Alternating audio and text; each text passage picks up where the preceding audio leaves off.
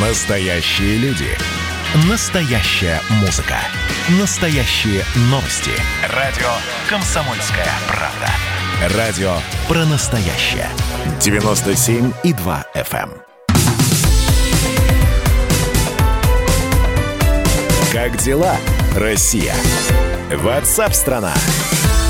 Вот она новость, которая сейчас, э, конечно, очень здорово обсуждается э, на разных платформах. Я предлагаю ее и у нас обсудить. Госдума рассмотрит поправки о ненаказании чиновников, депутатов, судей и других представителей власти за коррупционные нарушения – это станет возможно, если антикоррупционные ограничения были нарушены по независящим человека обстоятельствам.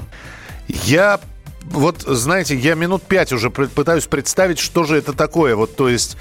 Э, ну, правая рука не ведает, что делает левая, это понятно, да, и там, я не знаю, леший попутал. Какие могут быть э, ограничения, э, когда человек, значит, э, что-то произошло, человек нарушил антикоррупционное законодательство, но по обстоятельствам? То есть не, не по злому умыслу. Попробуем разобраться. Кирилл Кабанов, председатель Национального антикоррупционного комитета, член Совета при президенте Российской Федерации по развитию гражданского общества и правам человека. Кирилл Викторович, здравствуйте. Да, здравствуйте, Де- Деточкин виноват, но Нет, он не ну, виноват. Да, так оно и есть на самом деле. А, но немножко не так. Мы же а, ищем во всем некий, некий подвох, да, вот реально ищем подвох. А, когда мы слышим коррупционные правонарушения – мы э, думаем, что это освобождение от уголовной ответственности, там, от взяток или еще от чего-то. Значит, такое правонарушение? Правонарушение, ну, к примеру, э, не э, закрытие иностранных счетов. Это правонарушение? Да, это правонарушение. Да, но говорить а... о том, что он не знал, что у него есть иностранный не, счет. Нет, нет, нет, нет, нет, нет, нет, минуточку, не знал, другая история. Значит, он сокрыл, другая история, это не есть правонарушение. Значит, вопрос в том, что мы говорим, э, я просто в, в трех комиссиях угу. как раз по, по противодействию правонарушениям, да, по противодействию коррупции и конфликту интересов э, в, в ряде госкорпораций. И э, там очень много людей, которые приходят из бизнеса. И приходят из разного бизнеса, в том числе, которые под санкциями. Ну вот приходят люди, да, у нас была такая ситуация, мы разбирали ситуацию конкретно, и как, как, как ты сейчас говорит, кейс. Угу. Да, так вот, история такова человек, он декларирует, что у него есть счет за границей. Так. Но а, он не может, согласно законодательству, занимать должность, а он услужил ее на самом деле а, очень известный, известный а, фактически в оборонке человек, да, но пришел, правда, из бизнеса. Вот, он говорит, у меня пустой счет, да, счет пустой, но по закону сегодня действующему он не имеет права, это является правонарушением так. наличие счета иностранного, он не может занимать соответствующую должность. Правильно, Но берет человека, он... закрывает счет. Нет, вопрос другой. Есть страны, где нужно обязательно прибыть, э, чтобы закрыть счет, а этот счет находится под санкциями. Вот лично он находится под санкциями, потому что он работал в оборонке. А, угу. Значит, это какое, э, как, какая ситуация? Не зависящая от него, да? Не он поставил себя под санкции, не он отказывается ехать. Значит, а таких ситуаций очень немало. Но реально а, мы обсуждали это с прокуратурой, мы обсуждали это с коллегами управления просто понятия коррупции президента. Мы говорим, что, ребята, вот смотрите, да, вот ситуация. Человек достойный, достойный, по всем показателям государства. Но по закону не может. Не может, не может. Все, прокуратура сказала, не может. Вторая ситуация. А, ситуация, которая, с которой мы столкнулись во время декларационной кампании а, в э, в сельской местности. Сейчас же раздвинули для депутатов рамки декларирования, раздвинули для депутатов сельской местности, да, и э, не только депутатов, но и глав поселений. Вот, вот ситуация с главой поселения. Э, она, она не декларирует, у нее семья, а, 7 человек. Она, кроме того, что получает очень большую зарплату, будучи главой поселения сельского, получает аж 12 тысяч рублей. Uh-huh. Значит, э, у нее семья пять человек. И э, плюс к еще, еще муж, да, и они всей семьей, они э, э выращивают бычков. 6-7 бычков, да? Так. Значит, согласно налогового законодательства Российской Федерации, она не должна декларировать э, доходы от частного э, фермерского хозяйства. Ну, не должна просто. Там, там очень много видов деятельности, которые не нужно декларировать. Но она покупает машину на те, на, на, на те, на те а, деньги, которые она заработала. Она подажит 7 бычков. Можно купить Ниву? Можно. Она покупает Ниву обычно. Так. Значит, мне приходит прокуратура и говорит, минуточку, у вас 12 тысяч рублей зарплата, откуда у вас доходы? Она говорит, я не должна декларировать по закону. Да, вот вопрос, мы с ней разбирали, мы специально, чтобы человека не уволили, потому что он прекрасный, прекрасный человек, на таких еще держатся деревни, да, которые умирают.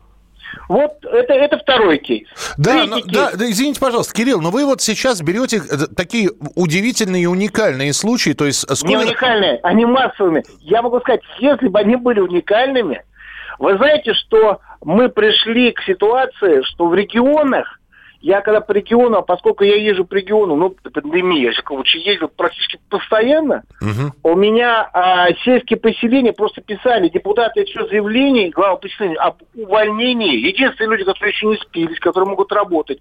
Они говорят, зачем нам это надо? Да?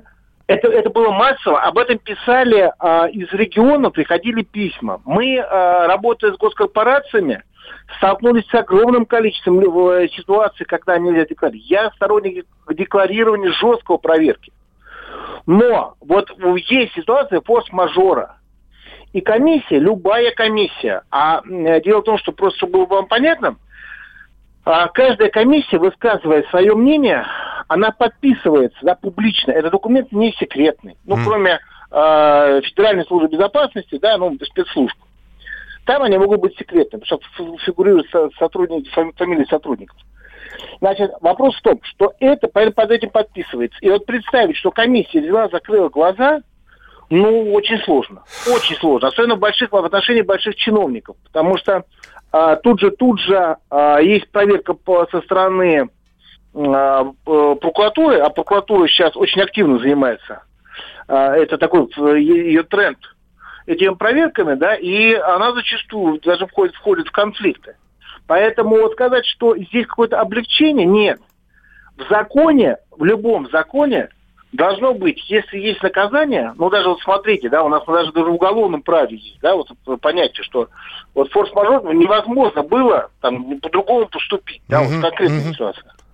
Значит, человек может быть, значит, и в, в отношении административного правонарушения должна такая же история быть. Мы говорим сейчас только об административных правонарушениях. Я понял, да. Кирилл, спасибо вам большое. Ну, вот э, на примерах более-менее понятно теперь, кого коснется вот эта вот поправка о ненаказании за антикоррупционные нарушения. Я понимаю, что там еще примеры есть, но просто время ограничено. Кирилл Кабанов был у нас в прямом эфире, председатель Национального антикоррупционного комитета. Кто виноват и что делать, в нашей стране знает каждый. А вы попробуйте предсказать, что будет. Каждый четверг в 8 вечера по московскому времени главный редактор «Комсомольской правды» Владимир Сунгоркин делает прогнозы, как станут развиваться события. И у него это отлично получается. У нас очень сильная налоговая служба. Руководитель ее, господин Мишустин, это один из выдающихся управленцев. Ему бы возглавить правительство.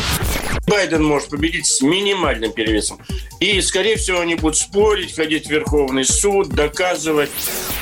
Карабах станет азербайджанской территорией, каковой она является по всем международному праву и, извиняюсь, по решениям, специальным решениям Организации Объединенных Наций. К лету исчезнет вся эта пандемия, и мы перейдем к нормальной жизни. И дальше, я бы прогнозировал, будет огромный всплеск во всем, в экономике, в потреблении. Я предрекаю, что где-то уже к осени будет серьезный бум всего хорошего против всего плохого. Хотите знать, что будет? Включайте радиоприемники каждый четверг в 8 вечера по Москве.